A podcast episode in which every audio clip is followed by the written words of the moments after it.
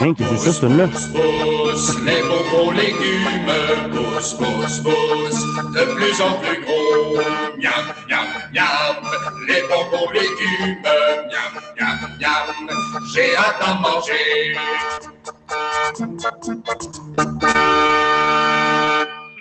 On parle d'agriculture parce que les nouvelles, l'actualité, ça pleut. Il y en a-tu dans le domaine de l'agriculture? Puis déjà en fin de semaine, la semaine, puis vers la fin de la semaine passée, euh, ça, ça, ça en est- s'en est ajouté beaucoup avec tout le lait qu'on s'est mis à acheter. On en parle avec Christian Diane. Comment ça va, Christian? Bon matin. Ça va très bien, puis vous autres, comment ça va?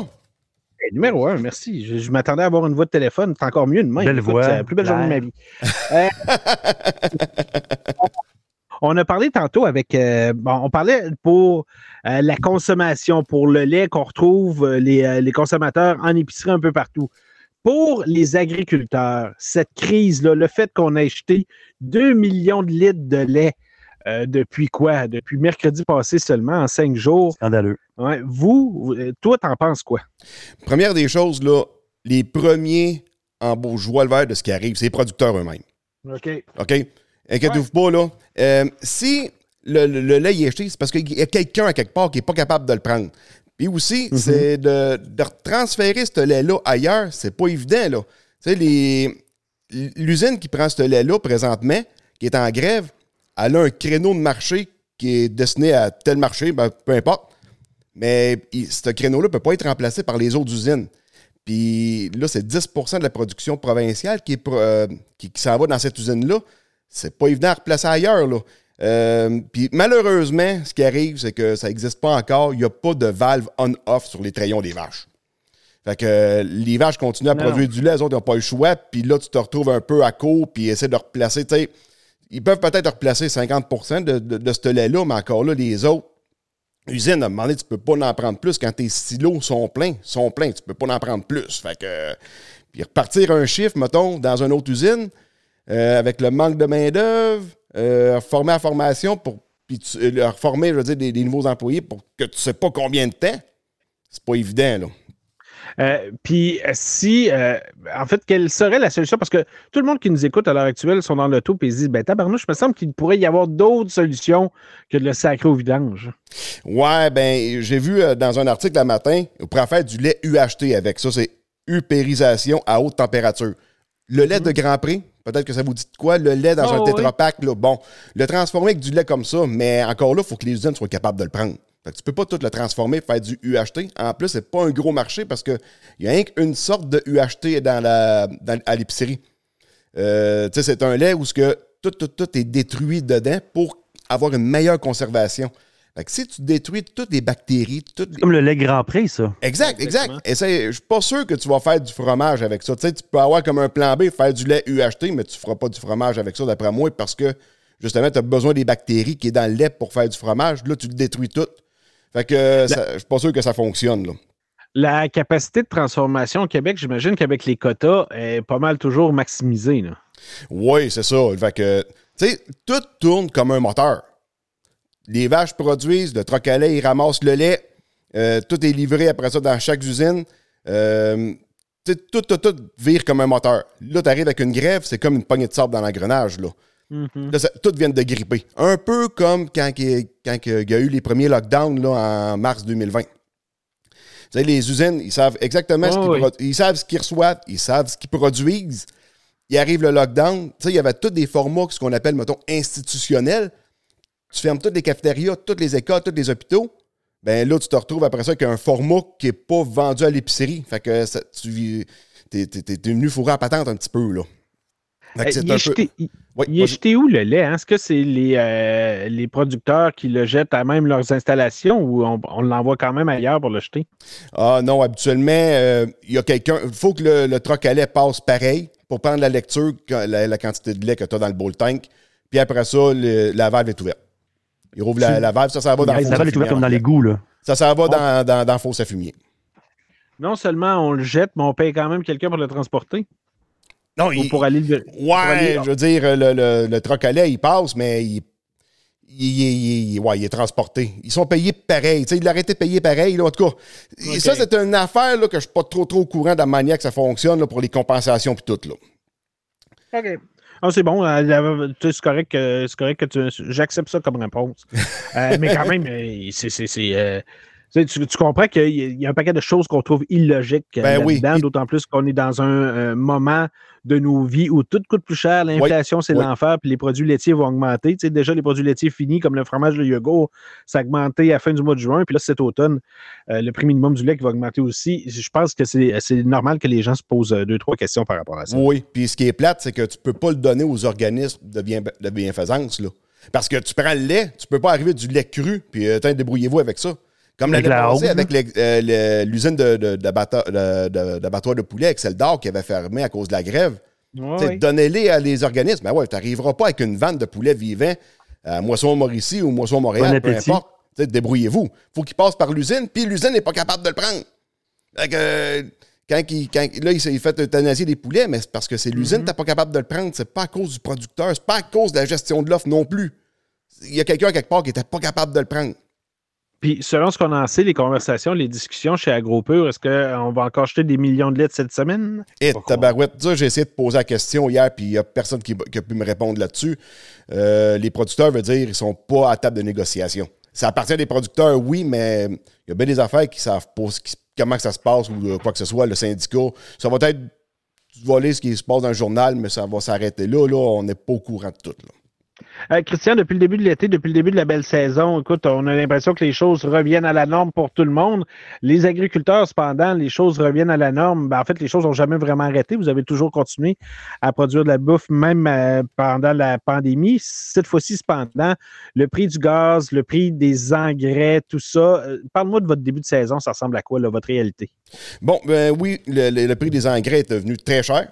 On sait un peu pourquoi. Ben, le, le- le prix des grains s'est mis à monter. Le prix des engrais suit. Après ça, il y a eu la taxe de 35% que Trudeau a décidé de mettre pour les sanctions contre les Russes. Euh, mais en principe, ici, dans jusqu'à date, on a une belle saison à venir. Oui, ça nous coûte plus cher. On n'a pas tellement le choix. Moi, dans mon cas, je fais gros du semi-direct. Fait que j'ai euh, la consommation en litres n'a pas changé, mais je consomme déjà pas beaucoup de diesel. Fait que de ce côté-là, je vais, je vais m'en ressortir pas pire. Mais là, j'étais déjà dans une optique, dans mon cas, chez moi, à faire des changements, puis m'inspirer un peu de la manière que bien des producteurs biologiques fonctionnent. Euh, C'est-à-dire euh, mettre plus de trèfle dans mes champs pour que. Parce que le trèfle, c'est une légumineuse qui va capter l'azote de l'air, le stocker dans le sol, puis qui va être disponible à la récolte de l'année d'ensuite. Fait que je veux travailler là-dessus pour essayer de couper dans mes coûts de, de- de- production pour que ça me. pour acheter moins d'engrais. Ah ouais, c'est capoté. Le trèfle pourrait te permettre de faire ça. Oui, oui, toutes les légumineuses. Les légumineuses, ça capte l'azote de l'air pour le mettre dans le sol avec les rhizomes qu'on retrouve sur les racines. Fait que, euh, non, c'est- une plante qui est super intéressante. Il faut inc- ensuite l'intégrer dans ses rotations. C'est un, autre, euh, ça, un, un autre défi que j'ai à faire, là. Mais ça va finir par se faire, là. Euh, tu sais, c'est une saison à la fois, hein. Si on manque Ouais. notre coup, ça va l'année prochaine. C'est ça. Eh, Normalement, ce temps-ci de l'année, là, on commence à voir des gens qui s'en vont voir les fermiers, s'acheter des paniers bio. Oui. Euh, Il y a des gens même qui sont abonnés, puis on leur livre ça à la maison. Ce temps-ci de l'année, c'est quoi? C'est les fraises. On commence à voir des échalotes aussi. Euh, de la laitue frisée. Il y a quand même une Le couple de- maïs s'en vient. il y a quand même une couple de produits qui sont disponibles. Là. Oui. Euh, Est-ce que, euh, selon ce que tu parles avec ton réseau, puis le monde qui est autour de toi, puis les agriculteurs, est-ce que tu as l'impression que les gens, euh, ben, ils vont un peu moins s'acheter de la bouffe directement chez le fermier? Moi, dans, proche de moi, avec le monde à qui que je parle, on- moi, je suis pas abonné à des paniers bio, puis dans mon réseau proche non plus. Mais OK. il commence à en avoir dans mon coin. À Nicolette euh, puis Sainte-Monique, je pense qu'il y a chacune une ferme euh, qui, offre des, pa- des paniers bio. Mais elles sont relativement nouvelles. Elles ne sont pas encore très, très connues, je te dirais. OK. Mais en général, là, j'ai parlé avec quelqu'un justement pour, euh, pour préparer cette entrevue-là. Ouais. il me parlait en 2019. Il y avait chaque semaine 8444 de paniers bio qui étaient distribués à chaque semaine. En 2020, OK. avec la pandémie, on est tombé à 14 414, plus 71% Fait que là, il y a eu comme un gros effet banc de poisson, là, parce que tout le monde était à la maison, lockdown, là, euh, tout le monde ne savait pas, un- euh, savait pas trop trop sur quel pied danser. 2021, une augmentation de 6 Mais là, 2022, il y a une diminution de 11% en date du 3 juillet. Mais c'est par rapport à par rapport à 2021. par rapport à 2021. Mais depuis 2019, il y a une augmentation de 61% quand même. Puis, C'est bon. Donc, euh, c'est- puis euh, en, en passant, tous ces, ces producteurs-là, souvent, c'est des. Ils font ça sur des petites surfaces. C'est des jeunes familles qui se débutent en agriculture parce que ça prend beaucoup de capitaux pour partir en agriculture. Faire des paniers bio permet de pouvoir partir avec beaucoup moins de capitaux. C'est tous des méchants beaux produits, des, des super de belles, des petites entreprises. Si vous êtes capable de vous abonner, abonnez-vous. Abonnez-vous. Écoute, euh, oui, ça coûte de quoi? C'est bien sûr. Ce qui est le fun dans leur cas, c'est que tu peux les payer avant. Euh, tu peux faire deux versements, mettons, mais eux autres, ils savent exactement comment s'aligner dans leur été. Ils savent le nombre de paniers euh, qu'ils vont devoir à préparer à chaque semaine. Fait que pour le producteur, c'est beaucoup plus facile. Comparativement à aller au marché, tu, mets toute ton étagère, tu places tous tes légumes, puis le soir, tu reviens peut-être avec euh, 50% de ton stock, par exemple. Euh, les, les paniers, là, si vous êtes capable de vous abonner, allez sur le réseau, de, tapez dans Google, réseau des fermiers, fermières de famille. Vous allez vous trouver une ferme proche de chez vous, puis euh, abonnez-vous si vous êtes capable. Oui, puis c'est cool. C'est- C'est toujours des produits frais. Puis évidemment, ce ne sera pas les mêmes au début de la saison qu'à la fin de la saison. C'est ça. Ça Euh, change durant la saison. cool, là. Exact. Ça Pardon? change. Les, les légumes vont. les- L'offre va varier durant la saison. Puis Mhm. vous les paierez pas plus cher qu'une les récoltes. Parce que là, vous éliminez un paquet d'intermédiaires parce que vous êtes direct avec le producteur, ce qui est encore mieux. Grippe aviaire maintenant, est-ce que c'est d'actualité ou ça ne l'est pas? J'en entends plus bien parler de ça. Mais là, je sais qu'il y, Ouais, a hein. des- il y a des élevages qui, euh, qui ont été affectés, surtout canard, euh, quand ça a commencé, le canard du lac Brome, là, le canard qui était affecté. Euh, là, j'ai lu il n'y a pas longtemps qu'il y avait un élevage de dindons, je pense, qui a été affecté. Mais là, j'en j'en sais pas plus euh, dans les sujets que j'ai préparés. Il n'était pas là-dedans. OK. Euh, Christian, y a-tu d'autres choses que, que tu veux me dire? Parce que je vois que tu as de la préparation. Ce serait plate que je te, je te laisse sans que tu me dises tout ce que tu as à me dire. hein? Oui. Euh, Oui, vas-y. 2022, production record de sirop d'érable. Euh, Oh! C'est une bonne nouvelle, ça. Ça, c'est cool. Ben oui, c'est une bonne Ben nouvelle. oui. Euh, les ventes à l'exportation ont augmenté de 22% entre 2020 et 2021.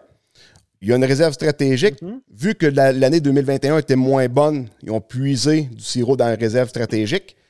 Euh, donc, c'est quand même une bonne nouvelle parce que ceux qui mettent du sirop dans la réserve stratégique, ça, c'est quand tu produis du hors contingent, par exemple.